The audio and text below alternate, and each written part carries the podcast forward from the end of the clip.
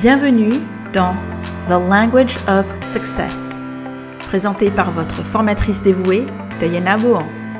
The Language of Success, c'est le podcast bilingue anglais pour les professionnels francophones, qu'ils soient salariés dans un environnement international ou entrepreneurs curieux et ambitieux.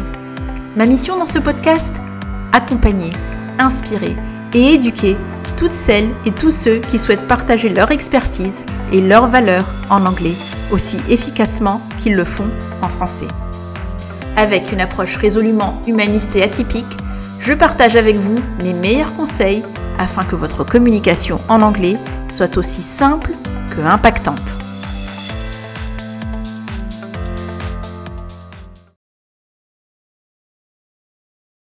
Chère auditrice, chers auditeurs, bienvenue à ce nouvel épisode de The Language of Success. Je suis votre présentatrice, formatrice dévouée, Tayena, et aujourd'hui, je vais aborder avec vous un sujet qui est souvent débattu dans les milieux des formateurs et formatrices en anglais, qu'il est moins dans l'espace public, et c'est celui du formateur ou de la formatrice en anglais qui est natif. On appelle ça en anglais native speakerism et c'est le débat donc sur, sur le fait que un prof doit-il être natif ou pas pour enseigner l'anglais. Donc je vais partager avec vous mon avis euh, sur le sujet qui, euh, je l'annonce tout de suite, n'est pas l'opinion le plus partagée d'un côté ou de l'autre. Euh, mais je vais vous le dérouler, je vais vous un petit peu vous donner mon avis et vous conseiller pour que vous puissiez faire un choix éclairé sur le prof que vous allez euh, demander, puisque souvent le fait d'avoir un prof euh, natif ou un formateur, une formatrice natif ou native euh, est lié à la demande de l'étudiant. Donc c'est ça va souvent de pair que l'étudiant va demander au moment où il souhaite contractualiser est-ce que mon prof sera natif? Ou il va supposer par défaut que le prof ou la prof euh, est un prof euh, natif.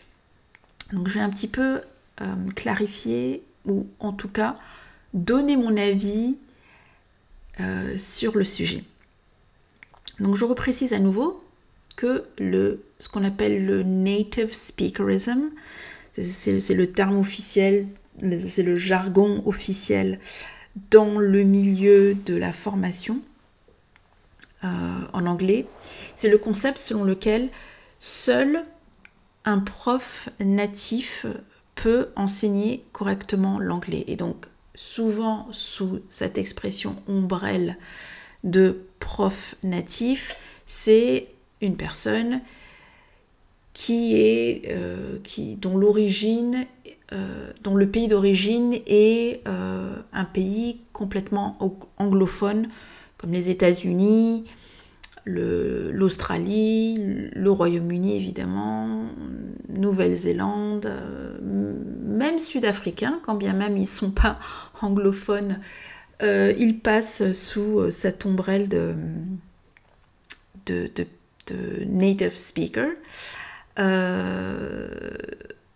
donc c'est voilà, c'est un peu une cette idée selon laquelle il faut euh, être originaire de ces pays-là, ou de ces zones-là, pour pouvoir euh, enseigner correctement la langue, tout simplement parce que euh, selon cette idée, il faut avoir grandi et vécu dans le cru et connaître parfaitement euh, la langue, savoir bien s'exprimer dans cette langue pour pouvoir euh, ensuite l'enseigner. Et donc, dans le milieu des formateurs anglophones, je dis bien anglophones, donc qui parlent anglais, il, faut, il y, a ce débat, même au sein du, milieu, sur euh, des formateurs natifs qui considèrent que c'est normal euh, que ce soit les natifs qui enseignent, des non-natifs, des anglophones non-natifs qui disent euh, mais ce n'est pas, ce n'est pas normal et ce n'est pas obligatoire et c'est injuste pour ceux qui ont étudié et travaillé pour devenir prof d'anglais. Donc je partage un avis qui est vraiment le mien, mais qui est là pour euh, non pas vous être euh, imposé, mais pour nourrir votre réflexion au moment où vous allez décider de si euh, oui ou non vous, vous souhaitez prendre un, un prof natif, enfin si vous allez en faire la demande spécifique, ou lorsque vous allez rechercher un formateur, une formatrice, est-ce que, entre guillemets, enfin sans trop de guillemets finalement, vous allez vérifier si il ou elle a la tête de l'emploi, puisque au final c'est une forme de discrimination basée sur le pays d'origine, basée sur le passeport que détient la personne si euh, elle a un passeport d'un de ces pays-là. Alors déjà, avant de rentrer sur le sujet de, d'être anglophone natif ou pas, je vais déjà un petit peu parler de l'idée d'être natif. Alors, il n'y a, a, pas de doute, enfin en tout cas moi dans mon esprit, lorsqu'on est natif, c'est que l'on est originaire d'une zone géographique et que, euh, et quand je dis natif, ça ne veut pas forcément dire qu'on est né dans ce pays avec le passeport de ce pays-là, puisque on peut euh, être né dans un pays et y, avoir vécu euh, trois ans et avoir eu la chance d'y obtenir le passeport et la nationalité par droit du sol, par exemple, comme en France, par exemple ou par euh, héritage, euh, comment dire, euh, un, privilège par héritage génétique si on est né d'un parent américain ou d'un parent français et bon, ben, il nous donne en quelque sorte ce, ces papiers-là et cette nationalité-là, sans avoir vécu dans le pays de notre nationalité, ça ne fait pas de nous un natif. Euh, moi, je connais des personnes françaises de nationalité, mais qui sont nées aux États-Unis et euh, qui euh, ne venaient en France que pour les vacances d'été parce que papa et maman avaient leur résidence secondaire ou la maison familiale là-bas, mais sinon ils ont sont nés, grandis, euh, font leur vie aux États-Unis et la France c'est un lien de cœur, mais ils, n'ont de français que éventuellement leur nom de famille et la, nationalité, mais euh, voilà, ils maîtrisent beaucoup moins bien le français que euh, l'anglais. Vous voyez déjà où est-ce que je veux en venir. Donc ça c'est une chose. Et ensuite dans le concept de natif aussi, il faut savoir qu'en tout cas dans, être natif d'une langue, dans, la, dans, le sens langagier, euh, si on est natif euh, des États-Unis euh, et qu'on a un passeport américain et que on a grandi en parlant l'anglais américain toute sa vie, certes on est natif, mais euh, l'accent du Texas n'a rien à voir avec l'accent new-yorkais, qui n'a rien à voir avec euh, l'accent du euh, Missouri. Donc, dans l'esprit d'une personne extérieure au contexte, elle peut se dire moi je veux un prof natif, mais natif d'où en fait? Parce que natif, c'est même au sein, aux États-Unis, euh, ils peuvent faire la distinction entre eux de euh, euh, natif de tel État, de telle, de telle côte, côte est, côte ouest, du sud, enfin c'est tellement grand que même entre eux, ils se posent la question d'où viens-tu? Et, il y a cette compartimentalisation, compartimenté, oui, compartimentalisation euh, de, euh, des, origines géographiques.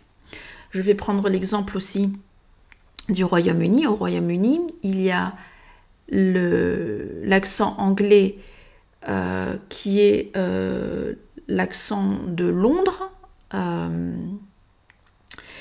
Et ensuite, il peut aussi y avoir l'accent de Manchester, il peut y avoir euh, l'accent gallois, euh, l'accent, euh, comment dire, écossais. Donc il y a quand même, encore une fois, et si on s'adresse à l'un ou l'autre, tous vont se dire oui, mais moi je suis natif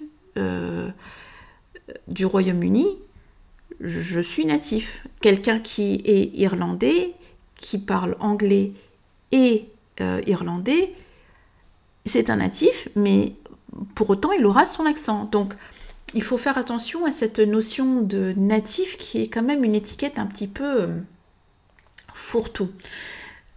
Même en France, tout simplement, euh, ok, euh, la personne va parler français et natif administrativement parlant peut-être parce que elle, elle, est née en France, elle a grandi en France, elle a des papiers français, mais euh, l'accent marseillais n'a rien à voir avec l'accent ch'ti, n'a rien à voir avec l'accent parisien, n'a rien à voir avec l'accent de l'Est, euh, n'a rien à voir avec l'accent euh, basque ou du, du sud-ouest. Donc, il faut vraiment faire attention à cette idée de natif. Et justement, imaginez que une personne souhaite apprendre le français. Quel français? Français d'où Est-ce que c'est le sous-entendu que ça va être un français parisien? Parce que. Ou c'est le français euh, que l'on voit à la télé? Parce qu'en fait, c'est ça aussi, c'est que les médias véhiculent une certaine image de ce que c'est de maîtriser une langue à un niveau fluent et native euh, qui n'est pas la langue maternelle.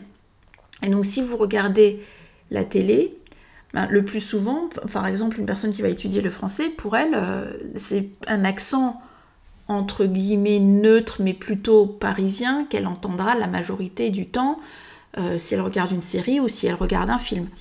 Si euh, vous regardez, pareil, un film américain, à moins que il soit qu'il y ait un focus sur une zone géographique des États-Unis, ça sera soit un accent, entre guillemets encore, pseudo-neutre, mais quand même plutôt new-yorkais ou euh, plutôt euh, de, comment dire, probablement euh, de, la côte ouest. Et, et, pareil pour un film anglais, enfin, donc anglais-Angleterre, qui portera un accent, euh, peut-être euh, accent de Londres encore. Euh, je trouve que moi, dans les films anglais, ou en tout cas de la Grande-Bretagne que j'ai pu voir, il y a quand même une certaine représentativité qui, est assez intéressante. Donc il faut vraiment se méfier de ce que l'on met derrière cette étiquette natif natif d'où, de quoi, euh, voilà. Sachant que, encore une fois, d'où que l'on vienne en France, si on a euh, au minimum été dans le système scolaire français toute sa vie et euh, que l'on a, comment dire, même, même en ayant des parents d'origine immigrée, mais que on est assimilé, on n'a pas d'accent euh, qui, va transparaître et qui peut laisser penser qu'on ne soit pas, encore une fois, entre guillemets, natif. une personne d'origine immigrée qui va grandir euh, dans le sud-ouest, dans le nord euh, ou à l'est ou, à Paris, va forcément prendre l'accent régional. Et c'est pareil aussi dans ces pays anglophones-là.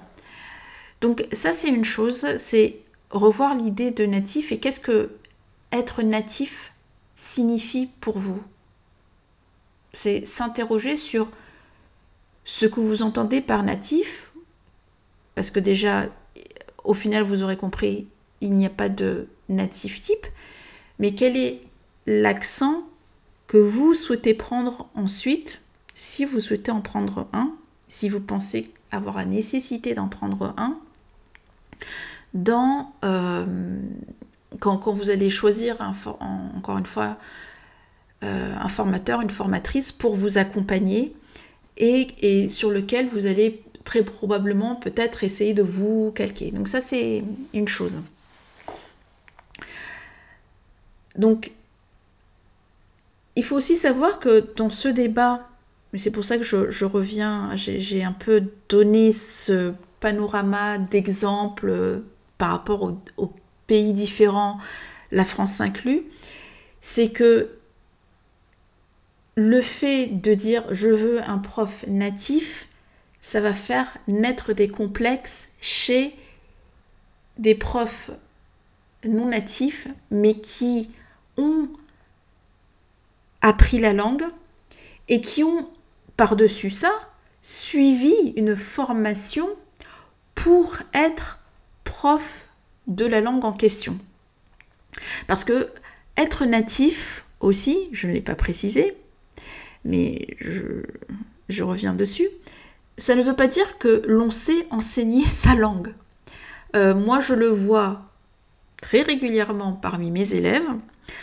Euh, quand je commence à faire la comparaison entre la grammaire française et, essayer de faire le rapprochement euh, entre la grammaire en français et la grammaire en anglais, euh, parfois, même la grammaire en français, les gens sont un petit peu perdus parce qu'ils ne se souviennent plus. Euh, quand, je, quand je dis grammaire, c'est quand je parle d'un adjectif, d'un adverbe, d'un complément circonstanciel, de, du plus que parfait. Enfin, ce sont des, termes qui, pour moi, je, sais ce que ça signifie. Et je ne dis pas que l'instruction et la culture n'est pas là pour connaître ces choses-là. Je dis juste qu'à force de pratiquer la langue, on n'est plus en train d'intellectualiser le Ah, mais je suis en train d'utiliser tel temps euh, pour telle situation, euh, ça devient automatique. Et donc pour un natif qui s'exprime dans sa langue maternelle et qui n'a pas appris pourquoi il utilise tel temps, pourquoi il utilise telle structure de phrase, à quoi ça sert, qu'est-ce que ça exprime, euh, il va avoir du mal ensuite à le communiquer et à le transmettre dans un contexte pédagogique. Donc ce n'est pas parce qu'on parle une langue qu'on sait l'enseigner. Par contre, avoir appris une langue et ensuite avoir appris à l'enseigner, du côté des non-natifs, ça va leur donner un avantage euh, indéniable qui est d'avoir fait le parcours de l'apprenant. Donc il sait ce que c'est d'apprendre cette langue qu'il est en train d'enseigner, qu'il ou elle est en train d'enseigner. Il sait quelles sont les difficultés auxquelles on peut se heurter. Et il peut aussi faire le rapprochement justement entre donc, la langue, euh, la langue qu'il enseigne et soit la langue de l'apprenant, si par exemple c'est une personne qui parle très bien français et qui a appris l'anglais et qui enseigne l'anglais, ou même si c'est euh, un formateur qui euh, est par exemple, je prends l'exemple parce que ça arrive, euh, enfin moi je l'ai rencontré dans, dans, les débats, une personne d'origine qui est hispanophone et qui a appris l'anglais et qui ensuite va enseigner l'anglais et qui a appris justement, encore une fois, la grammaire, les structures, qui arrive à faire le parallèle, pas seulement avec sa langue euh, maternelle qui peut être l'espagnol, mais aussi qui a une approche de linguiste en fait par rapport à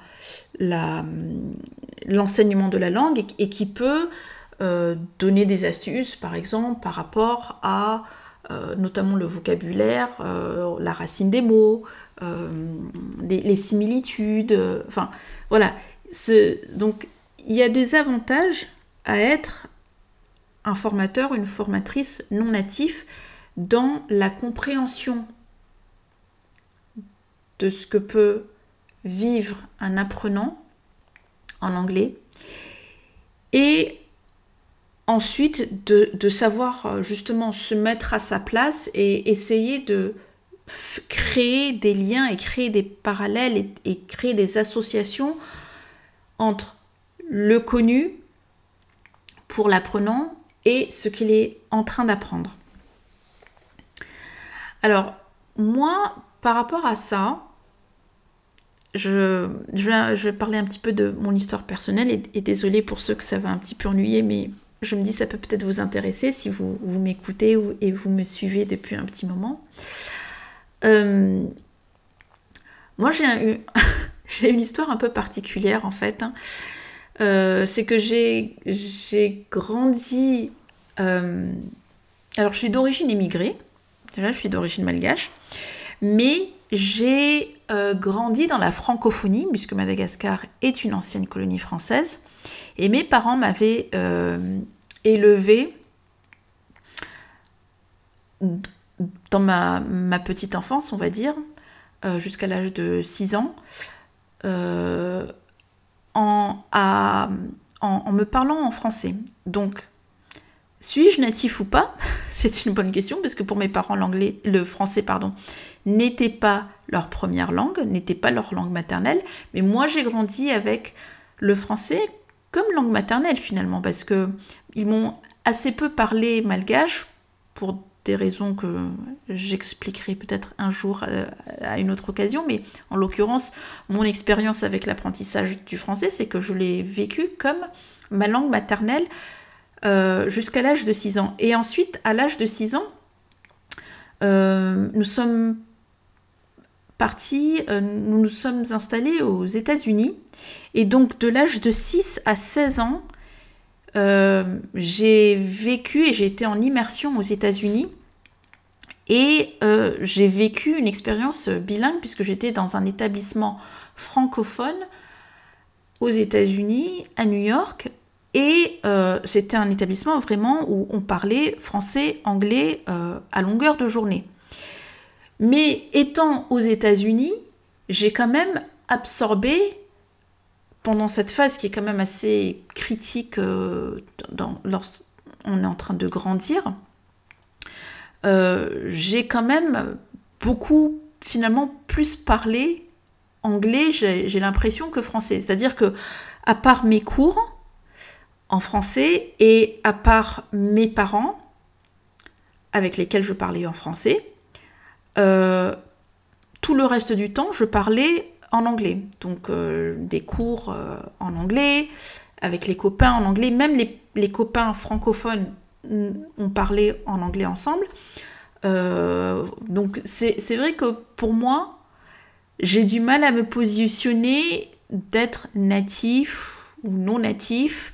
Et ça fait en fait assez longtemps aussi que je me suis un peu départie de ces étiquettes-là et que je me suis tout simplement dit citoyenne du monde. C'est beaucoup plus simple pour moi de me dire citoyenne du monde plutôt que de devoir justifier un enracinement euh, dans une culture ou dans une langue, etc. Parce que c'est vrai qu'au final, je suis porteuse de plusieurs cultures de par mon héritage génétique et culturel, euh, mes parents, mais de par aussi euh, la francophonie dans laquelle j'ai grandi et dans laquelle mes parents ont souhaité me faire grandir parce qu'ils me parlaient en français, parce qu'ils m'ont inscrit dans des établissements français, parce que j'ai poursuivi aussi mes études euh, supérieures en France, et aussi cette culture américaine parce que mes années structurantes, on va dire, celles où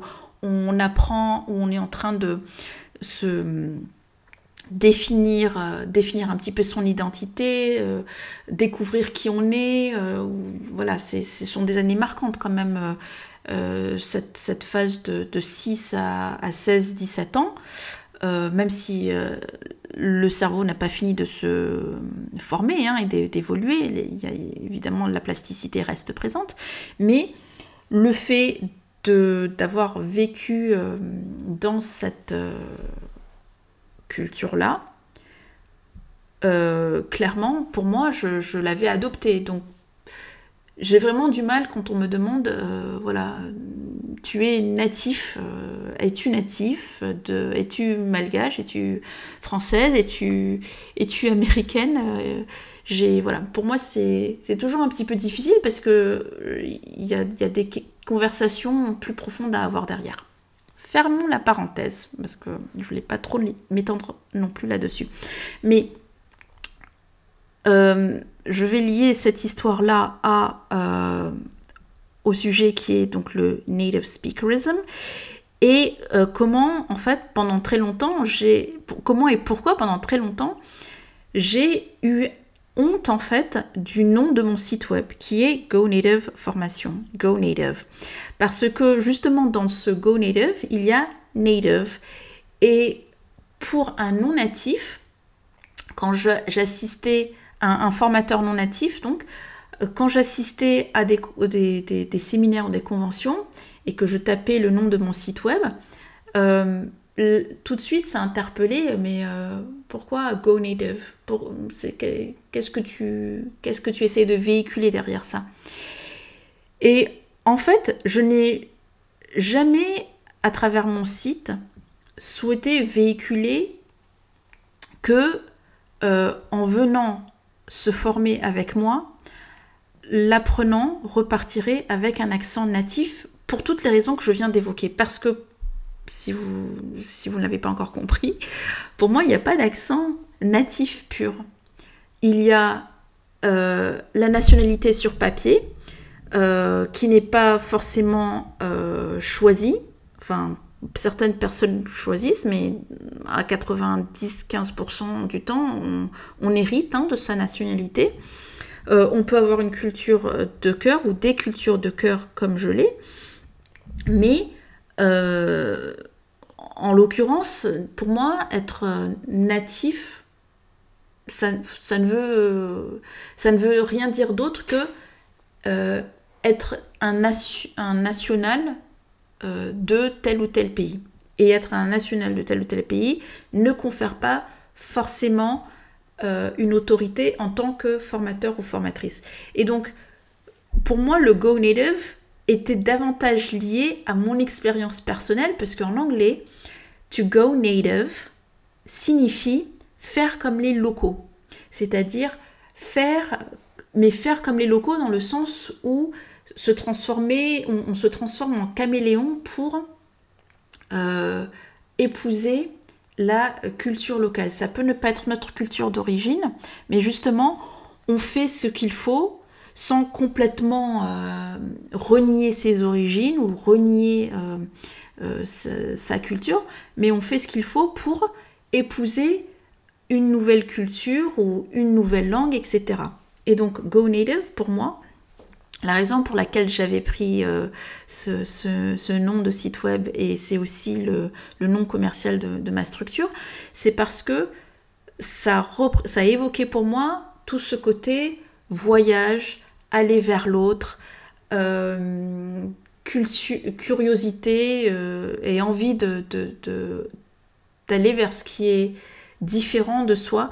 Et pour moi, en fait, la raison pour laquelle justement j'ai décidé d'enseigner l'anglais, c'est que euh, l'anglais est une langue internationale, qu'on le veuille ou non. Elle appartient à tous ceux et toutes celles qui le pratiquent et, et, qui même le pratiquent imparfaitement, mais justement l'anglais existe partout avec des accents différents et on peut être euh, fluent en ayant un accent non natif. Euh, moi, je vous invite à aller regarder des TED Talks. Euh, j'en avais étudié un récemment, enfin on a regardé un récemment avec un de mes élèves. C'est une, une bulgare, je crois, qui parle de, qui fait le parallèle entre les marathons et, et, le, et, développer son business et le mindset qui est nécessaire pour cela. Elle a un accent, mais elle parle avec une éloquence euh, incroyable. Elle est fluent, moi je la considère fluent, et je pense que une personne qui réduirait, euh, comment dire, la capacité d'apprendre et d'apprendre, maîtriser et communiquer une langue, réduire cela à, au fait d'apprendre d'un natif, se limiterait. Cette, cette, euh, femme-là, si elle choisissait d'être formatrice, je pense qu'elle aurait beaucoup de choses à apprendre à ceux qui, par exemple, voudraient euh, apprendre à utiliser l'anglais pour être des, euh, des, des, conférenciers ou, parler en public. Donc, moi, je ne me vends pas sur le fait d'être natif. Peut-être que quand je parle, j'ai un accent quelque chose. je ne sais pas, peut-être accent américain, très probablement, parce que c'est là où j'ai appris l'anglais. Mais je sais que parfois je me trahis, surtout avec le temps, parce qu'en plus, en, en, vivant en France, j'attracte et je, je chope des mots euh, de British English que je sais qu'avant je n'utilisais pas, mais que voilà, et, juste parce que je les ai intégrés aussi dans mon vocabulaire en interagissant avec des anglophones ou des, enfin, des anglophones anglais natifs, mais aussi encore une fois non natifs. C'est des expressions qui euh, ah mais je ne connaissais pas, euh, ok j'apprends et moi aussi je continue à apprendre en fait. Et c'est ça qui est intéressant en fait dans l'anglais, c'est le fait de pouvoir euh, se l'approprier, le nourrir de différentes expressions qui peuvent venir soit des États-Unis, soit de l'Australie, soit de, du Royaume-Uni. Et à moins, donc pour répondre à la question de euh, est-ce qu'il vaut mieux un native ou non-native teacher, ça dépend vraiment de votre objectif. Déjà, le, minimum syndical requis pour moi est de vérifier que cette personne a les diplômes qu'il faut pour enseigner l'anglais. Euh, déjà l'anglais, alors l'anglais en tant que langue, mais l'anglais aux étrangers, parce que enseigner l'anglais, mais enseigner la littérature anglaise, euh, c'est pas la même chose que savoir enseigner pour euh, apprendre à apprendre et développer des techniques d'apprentissage et à un moment donné ne pas être tout le temps avec un prof mais à un moment donné acquérir des techniques pour être autonome et poursuivre son apprentissage bien au-delà du temps passé avec le formateur ou la formatrice. Donc déjà, prérequis absolu, vérifier que la personne euh, un diplôme pour enseigner l'anglais ou que c'est en cours d'acquisition. Il y a des très bons formateurs, notamment sur des plateformes comme euh, eTalky, euh, Preply. Il y a des formateurs qui sont en cours d'acquisition ou qui ont acquis une technique d'enseignement, euh, mais qui voilà, n'ont pas encore passé le diplôme parce qu'ils n'ont pas le budget ou voilà. Mais Dites-vous, justement sur ces plateformes et dans une école de langue, que le fait d'être native speaker en lui-même seul n'est pas suffisant pour savoir enseigner l'anglais. Et le problème, euh, de façon générale, et je pense que sur ce point-là, il y a eu un, un consensus entre natifs et non natifs la grande majorité, c'est que c'est un jeu marketing en fait. Euh, et puis c'est un jeu marketing des écoles parce que elles savent que c'est ce qui va attirer l'étudiant, l'apprenant qui n'est pas bien informé sur les prérequis pour être un bon formateur et qui n'a pas justement toutes ces nuances comme je viens de vous les expliquer de euh, natif doux, euh, quel accent, etc. Donc si vous dites juste euh, à votre école de langue, oui, est-ce que quand même vous allez me proposer un, prof natif? Oui, oui, on va vous proposer un, prof natif. Et puis si vous vous retrouvez avec un prof qui est natif irlandais et que vous, vous avez l'intention de vous expatrier en Australie, ben, désolé, mais vous allez apprendre l'anglais, mais pour vous, l'intérêt aurait été peut-être d'avoir un prof australien. Pourquoi? Parce que vous voulez peut-être euh, commencer à vous assimiler, une assimilation, une intégration par rapport à la culture australienne, euh, par rapport aux job opportunities, par rapport à, à l'accent, aux expressions très locales. Voilà, là, ça peut être intéressant d'avoir un prof natif. Mais si c'est pour communiquer en anglais avec des interlocuteurs qui sont anglophones comme vous, qui ont appris l'anglais comme deuxième langue, pour moi, ça n'a aucun intérêt. voilà, ça y est, c'est dit. Ça n'a aucun intérêt de prendre un prof natif. Si vous voulez, s'il y a une raison pour laquelle prendre un prof natif, ça sera parce que vous ciblez de travailler ou de vous expatrier dans une zone spécifique et que vous avez besoin des connaissances spécifiques à ces zones-là. Les codes culturels, euh, les, attendus pour, je ne sais pas, techniques de recherche d'emploi, euh, les codes business, euh, voilà, ne pas faire de, de faux pas ou d'impair.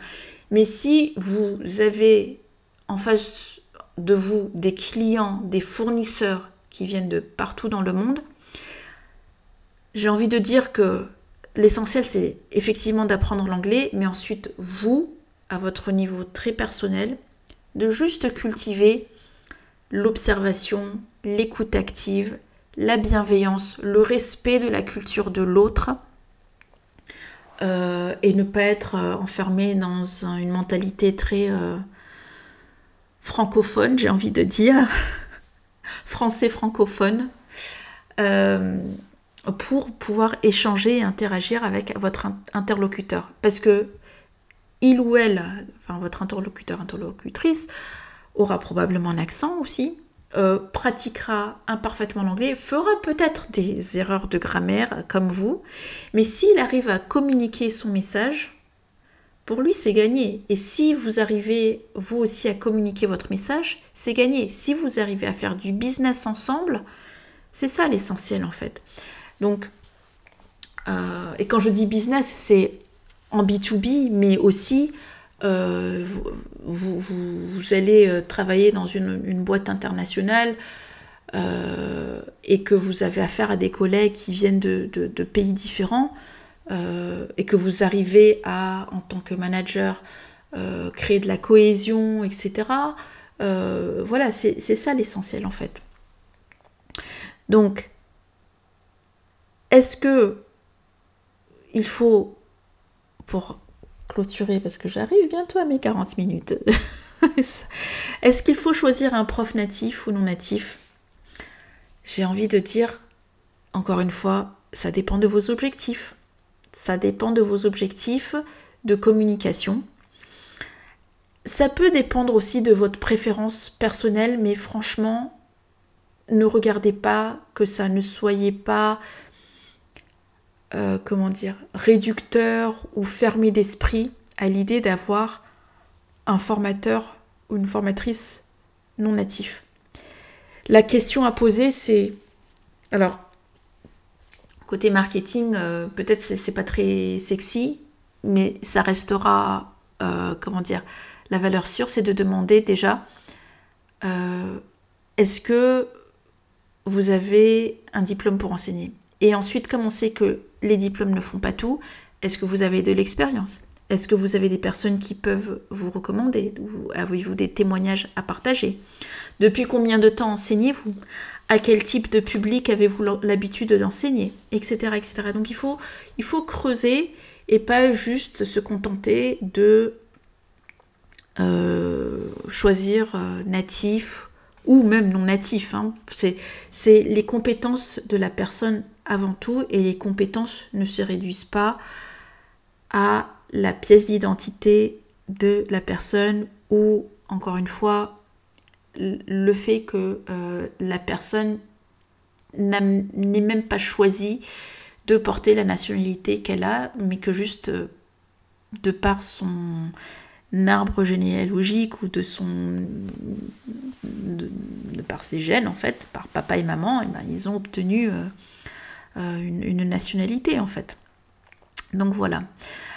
Ça, c'est euh, mon avis sur la chose et mon approche aussi, parce que du coup, mon approche est celle d'enseigner un anglais international et de mettre l'accent sur les compétences communicatives. Donc, Évidemment, je reprends sur la grammaire, euh, sur la prononciation, mais euh, je pense que mes apprenants pourront en témoigner.